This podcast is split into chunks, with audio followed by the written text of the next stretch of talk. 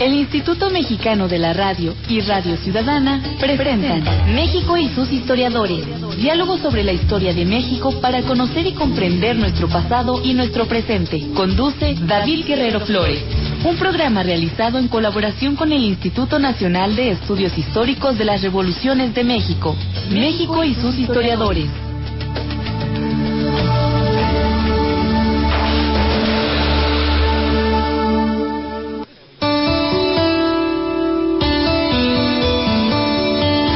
Tardes amigos y amigas, nos da gusto el que nos estén acompañando en esta tarde y me da gusto también, eh, pues ya está por aquí de regreso nuestro compañero Manuel Compatitla Alcázar, a quien saludo con muchísimo gusto. Yo soy Miguel Ángel Chávez y a nombre del equipo de producción de México y sus historiadores, un espacio de diálogo para conocer nuestro pasado y comprender nuestro presente. Y bueno, pues hoy es lunes 22 de junio del 2015. Saludo con muchísimo gusto a David Guerrero Flores, quien conduce este programa. ¿Cómo estás, David? Qué gusto saludarte. Miguel Ángel, muchísimas gracias y gracias a nuestro público Radio Escucha, amigas, amigos. Apreciamos mucho su interés por conocer la historia moderna y contemporánea de México. Pues bien, vamos a entrar en materia ya en este su programa México y sus historiadores.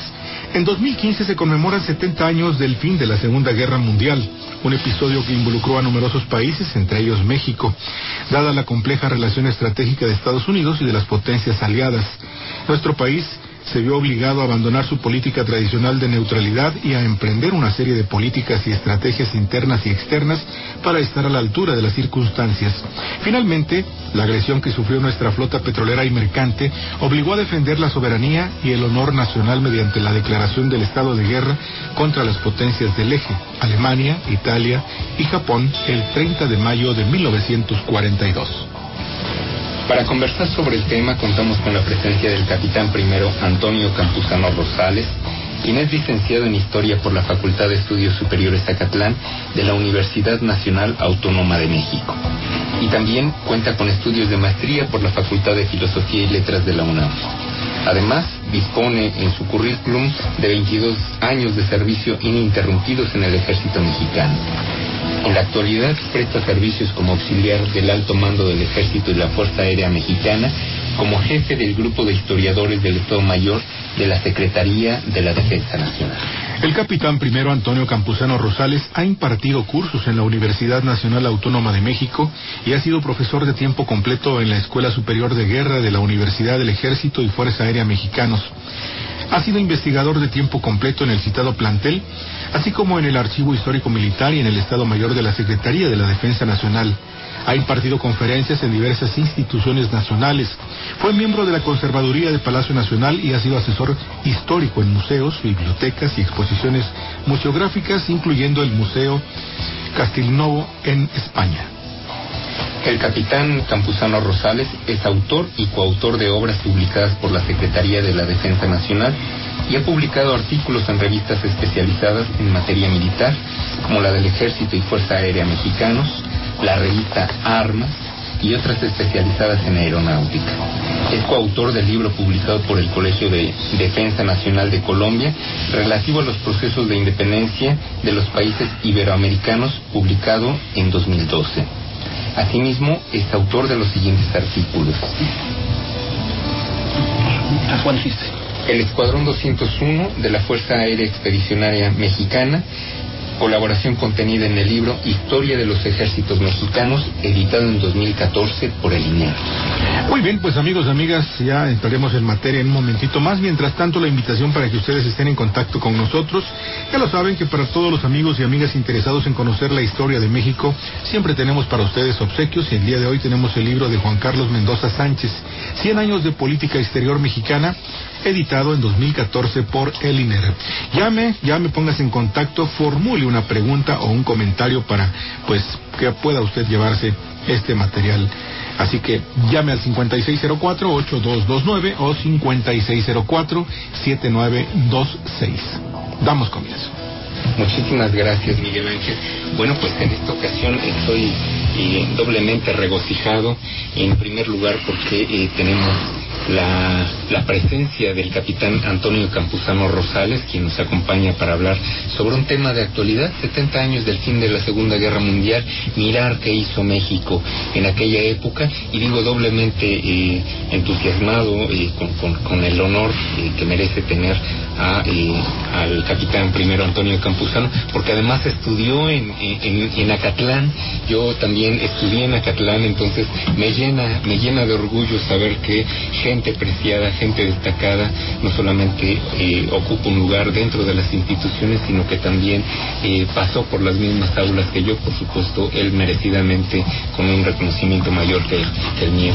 Capitán Antonio Campuzano Rosales, bienvenido a México y sus historiadores. Muchas gracias, David, te agradezco mucho la invitación. Eh, Miguel Ángel también, muchas gracias también.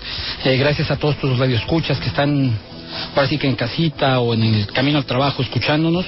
Eh, quiero darte las gracias a ti por la invitación, las gracias al Instituto Nacional de Estudios Históricos de las Revoluciones de México y al Instituto Mexicano de la Radio por la invitación. Un agradecimiento también a la Secretaría de la Defensa Nacional, al señor General Secretario de la Defensa Nacional, por haber autorizado que yo esté aquí y pues ahora sí que a sus órdenes, muchas gracias por la invitación. Es un honor para mí estar con ustedes. Muy bien, de acuerdo. Oye, pues ya que hiciste mención de las instituciones que nos favorecen con autorizaciones para hacer precisamente realidad este programa, particularmente esta emisión, eh, tú eh, formas parte de eh, el personal que colabora en el archivo histórico de la Secretaría de la Defensa Nacional.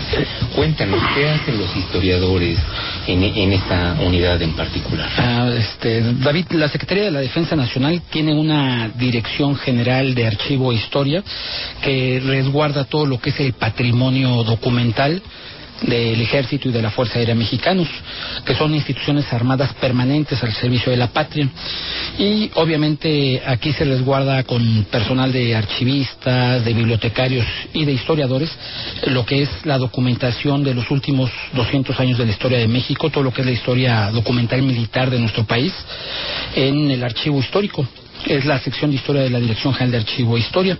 Estamos hablando de miles y miles de cajas y de documentos donde puedes encontrar lo que es el devenir histórico de México a través de sus operaciones militares y de sus principales personajes en el ámbito de la carrera de las armas. Es un archivo muy grande, muy bonito y es una forma en la que contribuye la Secretaría de la Defensa Nacional a la cultura nacional, ¿no? Con personal de historiadores, de bibliotecarios y de archivistas que no solamente custodian estos acervos documentales, sino que también trabajan ampliamente en su difusión y tenerlos abiertos al público. Claro. ¿Y dónde se ubica esta, este archivo, eh, esta unidad de archivo e historia? Eh, la Dirección General de Archivo e Historia se encuentra en el predio Reforma, lo que es en Avenida Cervantes Saavedra, esquina con el Boulevard Manuel Ávila Camacho, lo que es el periférico norte, enfrente de las instalaciones de la Secretaría de la Defensa Nacional. Muy bien, de acuerdo. Pues eh, los especialistas lo tienen presente para el público en general. Comentamos que cualquier, eh, cualquier estudioso, cualquier investigador eh, que esté interesado en consultar el acervo que resguarda la Secretaría de la Defensa Nacional en esta Dirección General de Archivo e Historia, pues requiere una solicitud, una justificación para eh, pues que se le permita, por supuesto, la consulta del acervo con la orientación pertinente del personal que lo, que. Eh, claro que sí, David. Como cualquier archivo público, eh, es un archivo que tiene ciertas restricciones para la conservación de la documentación. Se necesita hacer una solicitud dirigida a la Secretaría de la Defensa Nacional, especificando claramente qué ramos o qué expedientes desean consultar y sobre eso eh, se les responde en un, en un tiempo sumamente corto. Si tenemos la documentación, pues se autoriza su consulta, es un archivo público y abierto. Muy bien.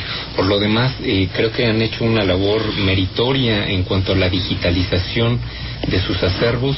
Una buena parte eh, está disponible en línea y se puede consultar y, leer y tomar nota, eh, ¿verdad, capitán? Claro que sí, en los últimos años la Secretaría de la Defensa Nacional ha hecho un trabajo sumamente arduo, poniendo a, a disposición de nuestro público escucha a través de la digitalización de expedientes, pero todos los del ramo de operaciones militares se pueden consultar en Internet sin mayor problema. Muy bien, de acuerdo. Pues ya lo conocen, amigas, amigos. Tenemos eh, un acervo histórico importante y, por supuesto, un invitado destacado que va a comentar en adelante eh, sobre la participación de México en la Segunda Guerra Mundial. Hacemos nuestra primera pausa, amigos y amigas. Les recuerdo que tenemos eh, este material este libro de Juan Carlos Mendoza Sánchez, 100 años de política exterior mexicana, editado en 2014 por el INERV. Importante que formule una pregunta o algún comentario para que pueda usted llevarse uno de estos materiales sin pues sin antes digo invitarlos también a que marquen al 5604-8229 o 5604-7926. Regresamos. México y sus historiadores.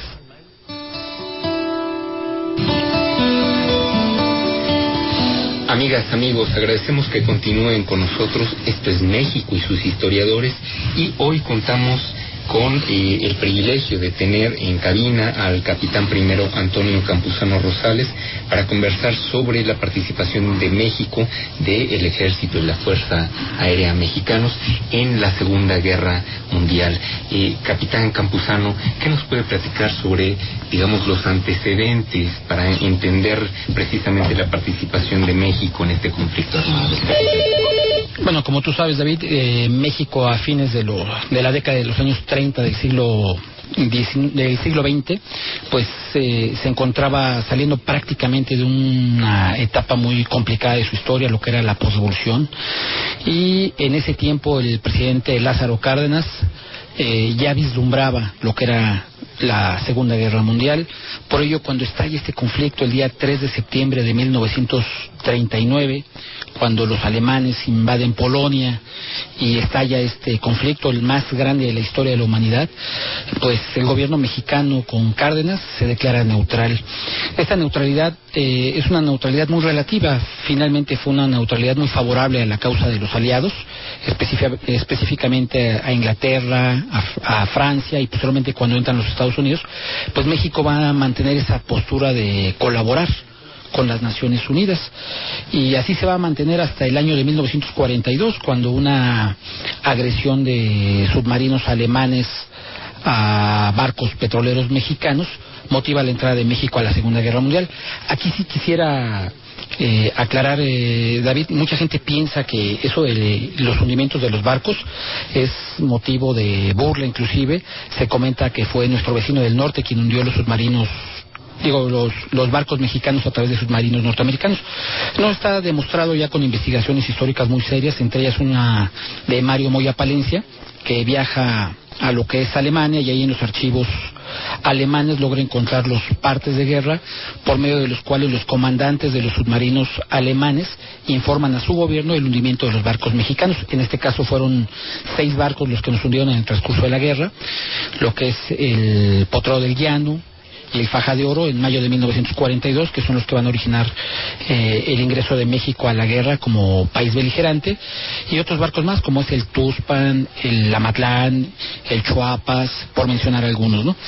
Eh, estas agresiones realizadas en mayo de 1942 eh, provocan que el presidente ya en el gobierno, don Manuel Ávila Camacho, sea el que haga la declaración de guerra a lo que son las potencias del eje Berlín-Roma-Tokio.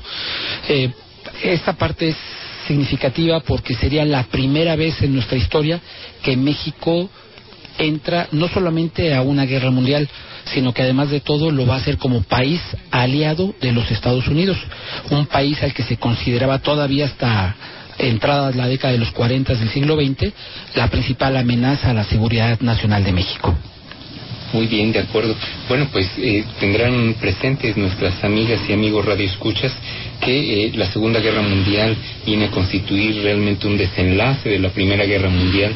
Son dos conflictos armados con un periodo en entreguerras, pero que eh, cimbró al, al, al planeta entero, pues, no solamente por la, la cantidad y la, la, potencia de los países que se vieron involucrados, también por el poder destructivo de las de las armas que estuvieron en juego. Fue un, desarrollo formidable y además la implementación de un concepto eh, que no se había tenido presente en guerras anteriores en el desarrollo de la humanidad, el concepto de guerra total, donde eh, pues la destrucción es contra eh, todos los recursos disponibles para el enemigo. Creo que también en ese sentido, capitán, es, es reveladora y es significativo el hundimiento de los barcos mexicanos en, en, mayo de 1942, porque involucra también, no solamente, si bien es cierto que México era un país neutral en aquel momento, estaba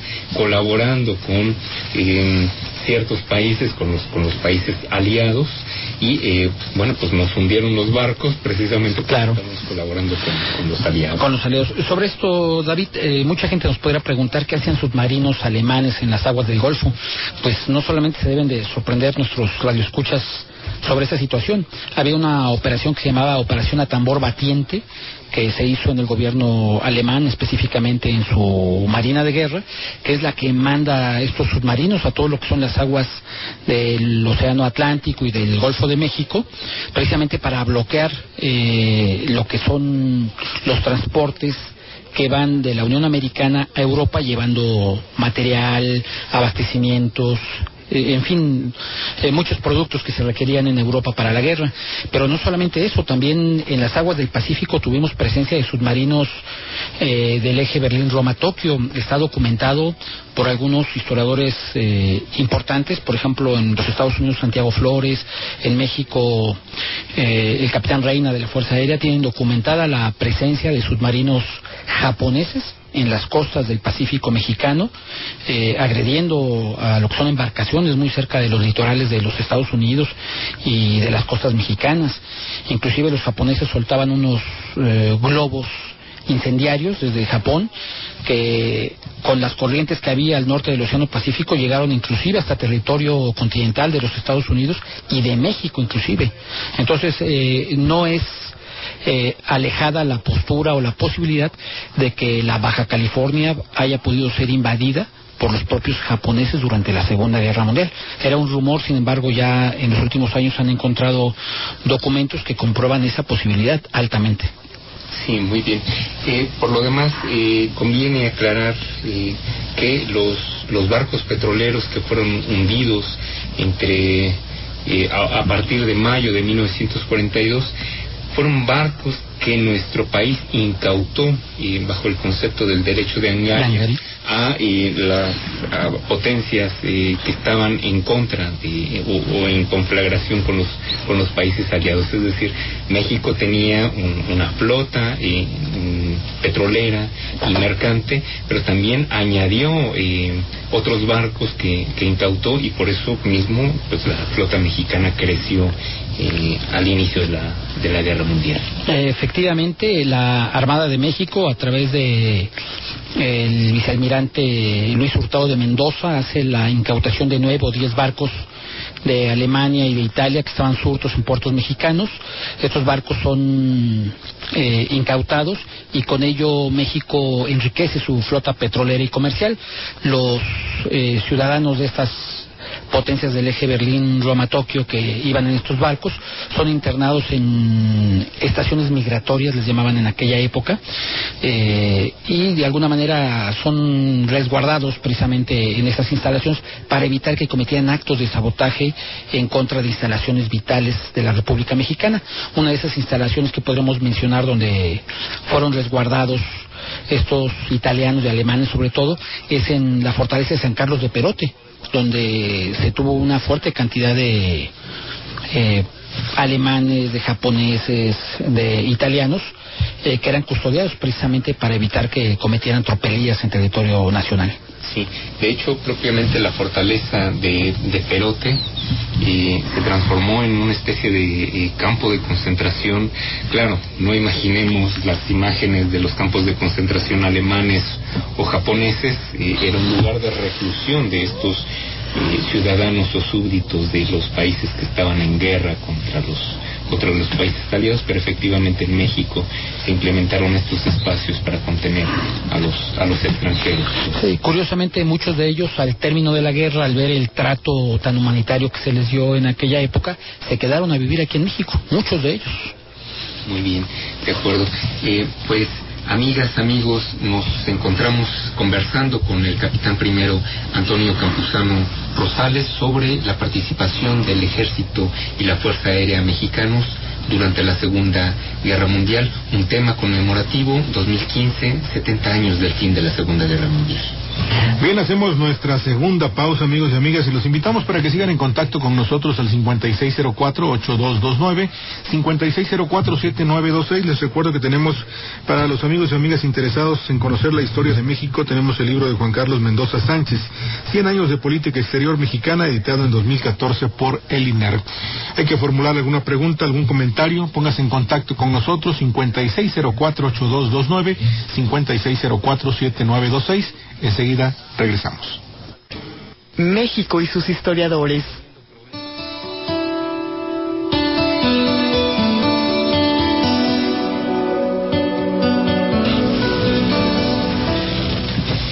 Muchísimas gracias por continuar atentos a México y sus historiadores. Hoy tenemos como invitado especial al capitán primero Antonio Campuzano Rosales, quien conversa con nosotros acerca de la participación de México en la Segunda Guerra Mundial. Abrimos un paréntesis para hacer la invitación eh, a, las siguientes actividades que organiza el INER. Así es, el miércoles 24 de junio se llevará a cabo la presentación del libro Antonio Rocha Cordero, Etapas Inéditas, 1912-2012. Contaremos con la presencia del doctor Pedro Castro Ramírez y la autora doctora Flor de María Salazar Mendoza. Muy bien, no dejaré de ser enfático en esta presentación del libro. Y se trata de una producción de una académica de la Universidad Autónoma de San Luis Potosí y eh, el protagonista del libro, Antonio Rocha Cordero, fue un personaje muy eminente de la cultura potosina eh, jurista que, bueno, pues ustedes lo ven, eh, 100 años de trayectoria colocados en un libro. Tenemos a un especialista que viene de San Luis Potosí. Acompáñenos para escuchar no solamente esta historia, sino también saber que existe un libro sobre eh, un personaje tan destacado de eh, el estado de San Luis Potosí. El sábado 27 de junio a las 13.30 horas, eh, a la charla de café sobre la guerra de 1847. El maestro Carlos Reyes entrevistará a la maestra Fabiola García Rubio. Muy bien. Perdón, y, antes tenemos un par de actividades en la, en la, víspera, el viernes 26 de junio tenemos un taller para niños, conoce tu historia. El tema eh, actual, en conmemoración también, o alineados al recordatorio de eh, Porfirio Díaz en julio. Nos ocuparemos de los oficios y la vida cotidiana. Los invitamos a inscribir a sus niñas, a sus niños de 9 a 12 años de edad al teléfono 3601-1000, extensión 68409, o bien al correo electrónico aurea.avila.gov.mx. También el propio viernes 26 tendremos Cineclub. Los invitamos a, presenciar la película Mexicanos al Grito de Guerra, Historia del Himno Nacional, comentada por el maestro Raúl González Lezama, investigador del INAR. Los esperamos en el INER, Plaza de Carmen 27, Colonia San Ángel, en el sur de la Ciudad de México. La asistencia a todas las actividades es gratuita. Muy bien, pues estamos de regreso conversando con el capitán primero, Antonio Campuzano Rosales tenemos preguntas del, del público y eh, le pediremos al capitán Campuzano que eh, les dé atención y a las siguientes eh, preguntas y comentarios. Capitán Rogelio Jasso pregunta, ¿por qué si los barcos petroleros fueron hundidos por los alemanes, México envió un escuadrón a luchar en el Pacífico contra los japoneses? Bueno, una pregunta interesante, ¿verdad? Este, nos hunden los alemanes y vamos al frente del Pacífico. Claro que sí. Eh, bueno, en este sentido, David, eh, para decirle a, a tus radioescuchas, efectivamente los submarinos eh, alemanes e italianos son los que hundieron los barcos mexicanos en las costas del Golfo de México. Sin embargo, no hay que olvidar que la declaración de guerra que realiza el presidente Manuel Ávila Camacho el día 28 de mayo, que nos permite entrar oficialmente con fecha primero de junio de 1942 al máximo conflicto de la historia de la humanidad, se hace contra las tres potencias del eje, Alemania, Italia y Japón. Y la prueba está que también estábamos en guerra contra Japón, puesto que había eh, submarinos japoneses cerca de las costas eh, mexicanas, ¿no? ¿Por qué eh, mandar un escuadrón aéreo a Japón? Pues precisamente para colaborar en lo que es la liberación de Filipinas, que es un pueblo hermano. No hay que olvidar que de territorio de la Nueva España en, en el siglo XVI salen los barcos españoles cargados de españoles y de novohispanos, inclusive indígenas, mexicas y tlaxcaltecas que contribuyen a la conquista de Filipinas para el imperio español. Y eso nos hace de alguna manera pueblos hermanos a Filipinas de México. Por otra parte, la participación de un escuadrón aéreo mexicano en el frente de Europa pues hubiera hecho que se perdiera la participación mexicana entre tantas naciones en guerra. De ahí que por eso se consideró mandarlo a lo que es el lejano oriente, donde eran menos países los que se encontraban en conflicto y eso permitía que de alguna manera la participación mexicana, que era simbólica, no se perdiera, ¿no? Hecho participación simbólica pero necesaria, es decir, México contribuyó de muchas otras maneras, no, no, no solamente enviando tropas o, armamento, y del cual por lo demás éramos este, receptores y más, más, que fabricantes efectivamente, pero era necesaria tener una, una, presencia efectiva en, en, una guerra y pues nada mejor eh, eh, que enviar fuerza aérea eh, porque de esta manera se reflejaba mucho mejor la adhesión de México a las potencias aliadas. Muy bien.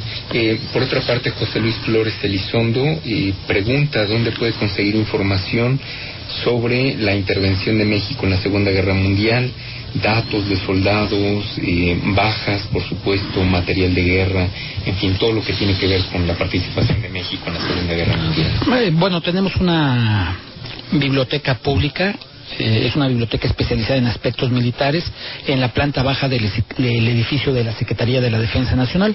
Ahí puede nuestro radio escucha ir a consultar sin mayor problema. Es una biblioteca abierta de 8 de la mañana a 8 de la noche. Y por otra parte hay investigaciones ya recientes que se han estado haciendo eh, sobre el fenómeno de México en la Segunda Guerra Mundial. Ahorita ya, a diferencia de otros años, ahorita hay muchas publicaciones allá afuera circulando, ¿no? Y no dejaremos de recordar, por supuesto, la publicación del INERM, Historia de los Ejércitos Mexicanos. Es extraordinaria, por cierto. sí, la compilación es, es fabulosa. El precio del libro es accesible y lo encuentra en este momento en la Biblioteca Salvador Azuela, en las instalaciones del INERM libro que por lo demás contiene una colaboración valiosa destacada del capitán eh, Antonio Campuzano Rosales, nuestro invitado de hoy. Em, retornamos a la conversación, retomamos las preguntas, eh, otro, algunas otras preguntas conforme se desarrolle nuestra exposición, capitán. Em, lo que eh, preguntaría ahora es ¿De qué manera eh, se organizó México internamente para hacer frente a el estado de guerra a partir de mayo de 1942? Una vez que se declara la guerra, David, eh, como tú mencionaste al principio del programa, México entra a la Segunda Guerra Mundial. Es una guerra que tiene características de guerra total. De ahí que toda la nación mexicana pasa a un estado de movilización y esta movilización implica no solamente movilizar a las Fuerzas Armadas, Ejército, Fuerza Aérea y Armada de México, sino también eh, se tiene que convocar a los jóvenes eh, mexicanos de aquella época por medio del Servicio Militar Nacional, se hace la conscripción. Es la primera vez, ¿verdad? Mm, digamos que es la primera vez que se aplica en, el siglo XX esta, este Servicio Militar Nacional.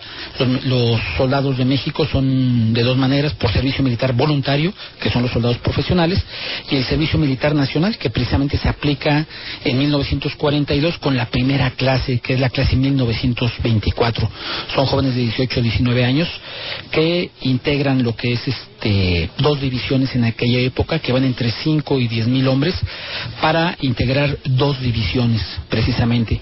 Con esto el ejército mexicano se enriquece con la juventud mexicana y obviamente eso permite tener al país en mejor situación de defensa nacional. En este tiempo la Secretaría de la Defensa Nacional estaba consciente de los riesgos que corría nuestro país de ser eh, eh, agredido por las potencias del eje, pero también por eh, potencias aliadas, en este caso nuestro vecino del norte. Eso provoca que el país se divida en, regiones militares. Eh, estas regiones militares particularmente van a ser tres. La región militar del Pacífico, que va a ser colocada bajo el mando del expresidente de la República, general de división Lázaro Cárdenas del Río. La región del Golfo de México, bajo el mando también de un expresidente, general de división Luis Abelardo Rodríguez. Y la región del Istmo de Tehuantepec, al mando del general de división Joaquín Amaro Domínguez. La más importante de estas regiones va a ser la región del Pacífico, donde el general Cárdenas no solamente va a poner al país en situación de defensa, movilizando al ejército, a la Fuerza Aérea y a la Armada a, proteger particularmente la Baja California. Había fuertes rumores de que esta región del país podía ser invadida por japoneses. Eh, se hablaba mucho de una invasión japonesa a lo que es Bahía Magdalena. Eso motivó eh, momentos de tensión con el vecino del norte, eh, con los Estados Unidos, que tenían al cuarto ejército norteamericano ya dispuesto a penetrar a territorio de la Baja California para colocar unos radares y colocar esta región del país en situación de defensa. Sin embargo, el presidente Cárdenas eh, movilizó tropas e impidió la entrada de los Estados Unidos y de sus tropas a Baja California y mantuvo firme la postura de que la defensa de México se iba a hacer con soldados mexicanos exclusivamente.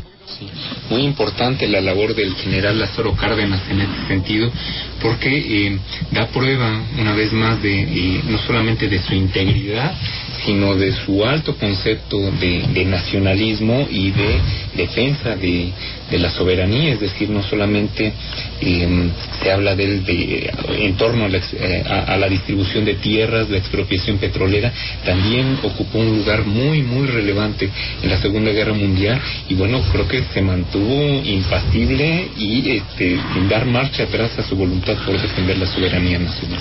Cárdenas es un personaje polémico, lo podemos ver desde varias perspectivas. Sin embargo, en la Segunda Guerra Mundial, como secretario de guerra más bien secretario de la Defensa Nacional, ya en esta temporalidad la Secretaría de la Defensa Nacional tenía esta denominación, eh, va a ser dirigida desde, mil, desde septiembre de 1942 hasta 1945 por el general Cárdenas y va a ser una época en que el ejército, la Fuerza Aérea y la Armada, que estaba subordinada operativamente a la defensa en este tiempo por cuestiones eh, de la guerra, eh, van a hacer un gran trabajo precisamente en este esfuerzo de guerra para movilizar eh, tropas a los puertos.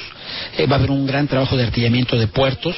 Se va a movilizar a las unidades aéreas también para proteger los océanos y los mares mexicanos y darle seguridad a las embarcaciones mexicanas que en aquella época circulaban por nuestros litorales. Inclusive la Armada va a prestar eh, oficiales, va a prestar eh, eh, mecánicos para poder echar a andar los barcos, las embarcaciones que teníamos en esa época. Se van a artillar muchos barcos y estos barcos van a tener cobertura aérea precisamente de la Fuerza Aérea Mexicana que va a participar en varias operaciones interceptando submarinos tanto en el Pacífico como en el Golfo.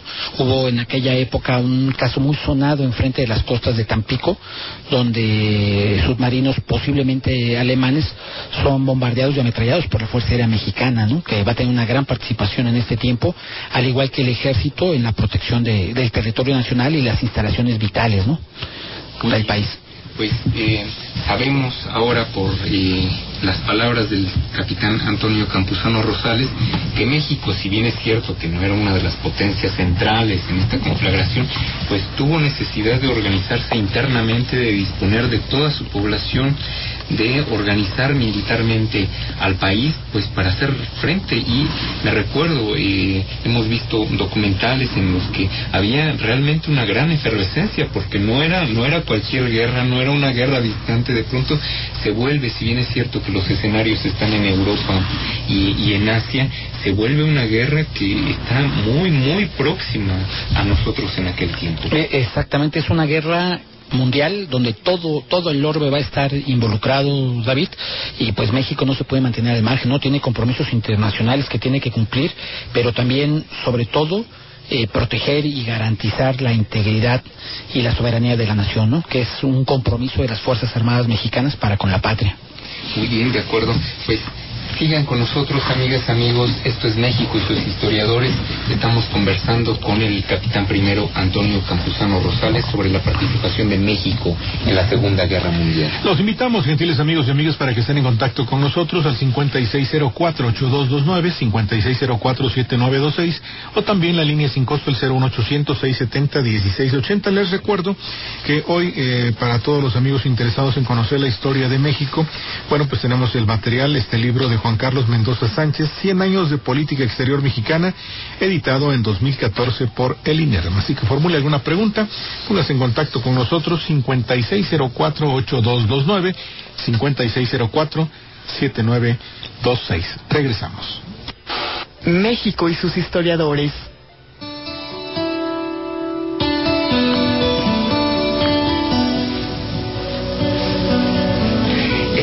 Vuelta en México y sus historiadores conversando con el capitán primero Antonio Campuzano Rosales sobre la participación de México en la Segunda Guerra Mundial.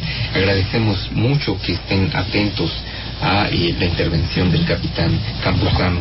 Y bueno, eh, arrancamos, capitán, el siguiente bloque de preguntas con eh, la pregunta de Rosa Cruz, que nos llama de Tlalpan, pregunta de qué manera participó y apoyó México en la Segunda Guerra Mundial. Ya en el bloque anterior, eh, usted, capitán, nos comentó que México se organiza internamente. Ahora, hacia el exterior, ¿cuáles son las acciones de México eh, durante la Segunda Guerra Mundial? Em, bueno, aquí hay varios matices, eh, David, sobre todo, por ejemplo, con la Unión Americana, no solamente se les envió materia prima que era fundamental para la guerra, también se envió un promedio de entre 200 a 300 mil braceros con el programa de braceros que se requería en aquella época para cubrir la mano de obra de ciudadanos estadounidenses que habían ido a los frentes de guerra.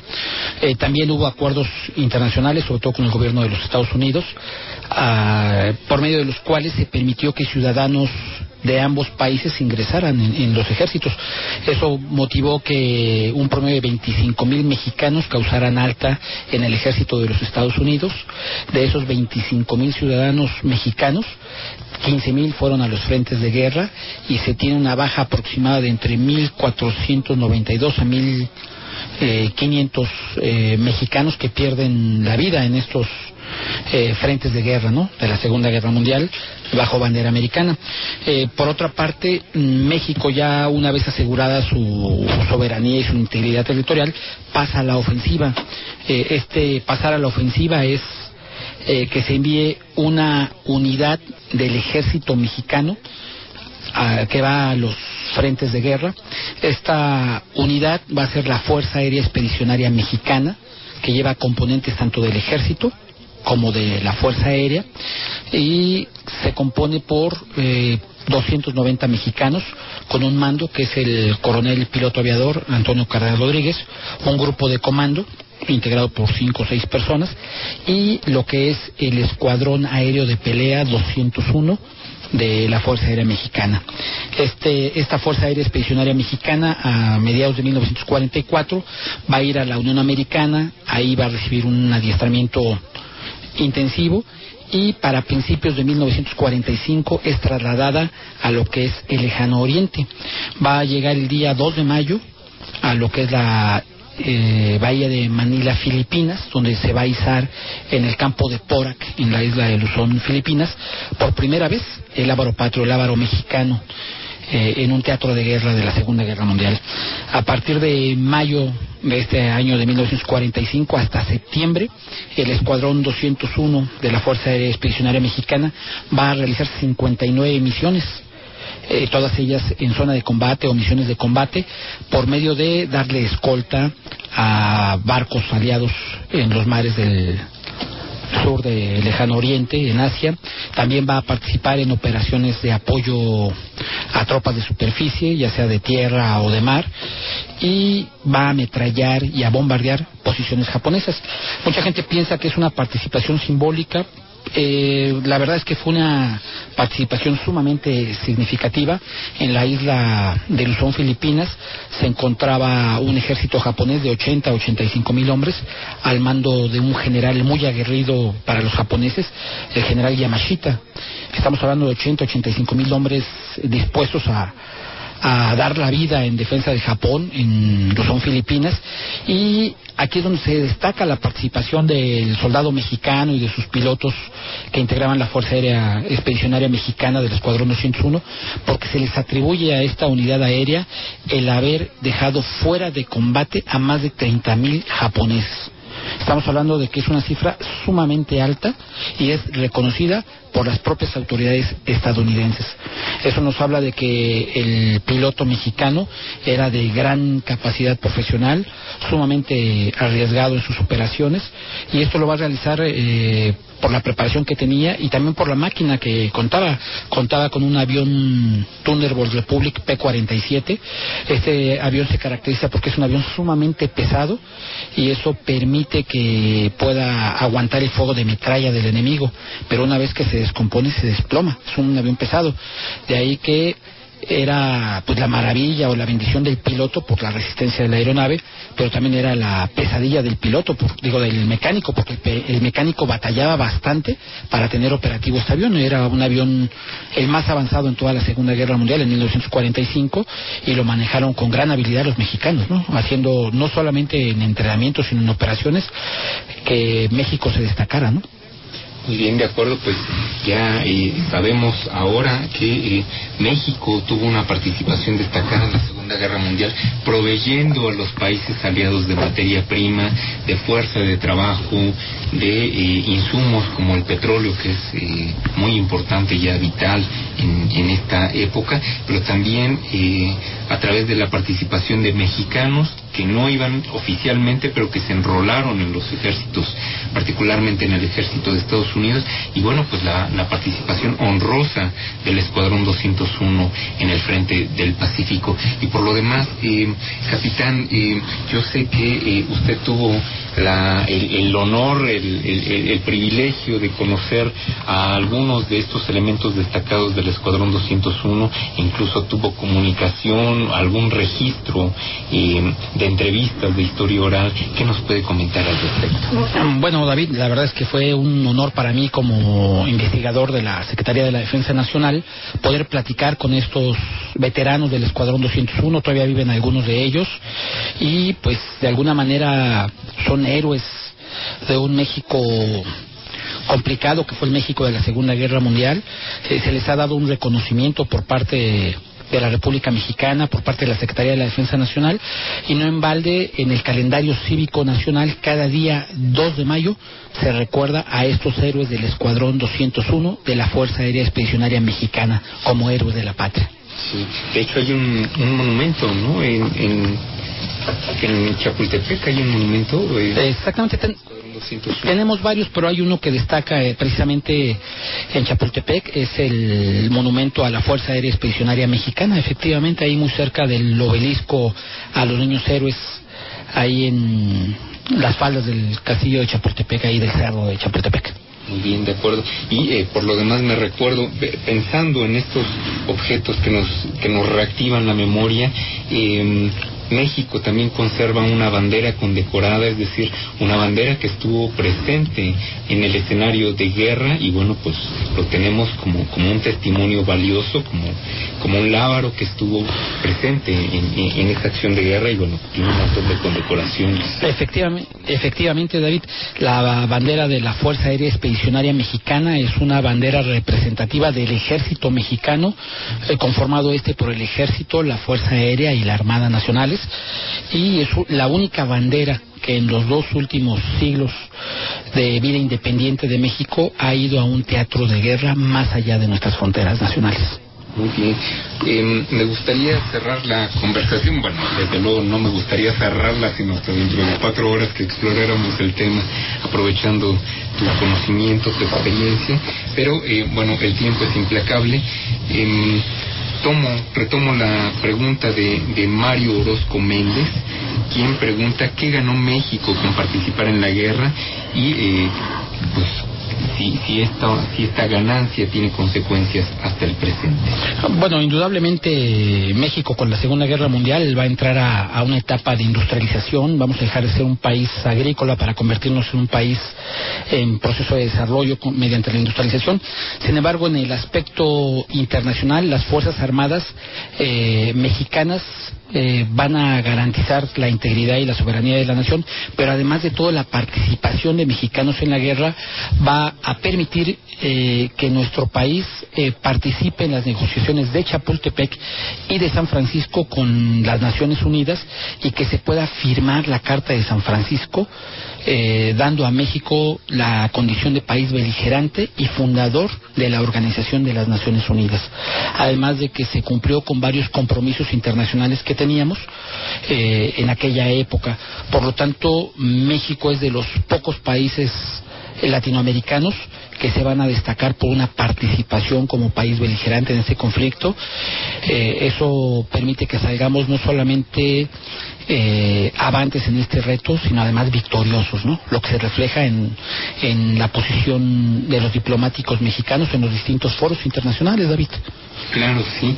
Eh, por lo demás, eh, nuestro país y nuestros políticos y nuestros gobernantes y nuestras fuerzas militares tuvieron el acierto de sumarse al bando que ganó, porque no me imagino que habría sucedido si eh, nos hubiéramos adherido a los alemanes o a los japoneses. Por supuesto, era una guerra por la libertad en, en muchos sentidos contra ideologías eh, fascistas eh, que atentaban en muchos sentidos contra la dignidad humana. No solamente era una cuestión de poder, era un asunto ético y de, de principios. Efectivamente, David, la participación del soldado mexicano en la Segunda Guerra Mundial eh, oficialmente se dio para garantizar la libertad, la democracia y la dignidad y los derechos humanos. Muy bien, de acuerdo. Eso ya sin hablar, porque nos daría tema para, para, otro, para otra emisión, la, eh, el enorme impulso que tuvo México a partir de la Segunda Guerra Mundial pensamos en las partes positivas en cuanto a la industrialización y a la modernización de su infraestructura. México vive una segunda eh, industrialización, la primera tuvo lugar eh, a finales del siglo XIX durante el porfiriato, pero eh, un segundo impulso que nos transforma de un país eminentemente agrario a un país que se orienta hacia sociedades urbanas e. Efectivamente, sobre eso, David, también la coyuntura de la Segunda Guerra Mundial es eh, aprovechada por la Secretaría de la Defensa Nacional para modernizar a sus Fuerzas Armadas. Eso permite que de un ejército de caballos de la década de los 20, los 30, tengamos a mediados del siglo XX un ejército moderno, unas Fuerzas Armadas preparadas para las modernas misiones que requiere el país. Muy bien, pues eh, agradecemos mucho al, público que nos, que nos atendió. Por supuesto, eh, agradecemos a José Luis Flores Elizondo y también a Víctor Manuel Gómez Cruz, quien llamaron por teléfono. Y, eh, por supuesto, al capitán Antonio Campuzano Rosales, quien eh, pues amablemente compartió sus conocimientos con nosotros. Creo que quiere enviar algunos saludos muy particulares. Eh, te agradezco mucho, David, este, la invitación a ti, Miguel. Pues agradecer eh, la invitación que nos realizaron y pues nada más decirle a tus radioescuchas que les agradezco mucho la atención y que pueden dormir tranquilos al amparo del soldado mexicano que está permanentemente las 24 horas del día salvaguardando a México, salvaguardando a la patria. Muchas gracias, eh, estimados radioescuchas. Obviamente, pues a la familia, indudablemente, ¿no? A mi esposa que nos está escuchando. Te amo. Muchísimas gracias. También me imparto un saludo a Ana Lilia y Esmeralda que siempre nos escuchan, que siempre están atentos a este programa radiofónico. Muy bien, pues antes de despedirnos ya tengo la lista de los ganadores, José Luis eh, Flores Elizondo, así como también Rosa Cruz y Alfredo Rodríguez. Bueno, pues todos ellos directamente al INER con una copia de su identificación. Y bueno, pues nos despedimos. Manuel Compatitla Alcázar, ahí en la consola digital, Carlos Arellano en el apoyo a la producción. Soy Miguel Ángel Chávez. Buenas tardes. Quédese en la frecuencia 660, Radio Ciudadana. México y sus historiadores. Diálogo sobre la historia de México para conocer y comprender nuestro pasado y nuestro presente. Un programa realizado en colaboración con el Instituto Nacional de Estudios Históricos de las Revoluciones de México.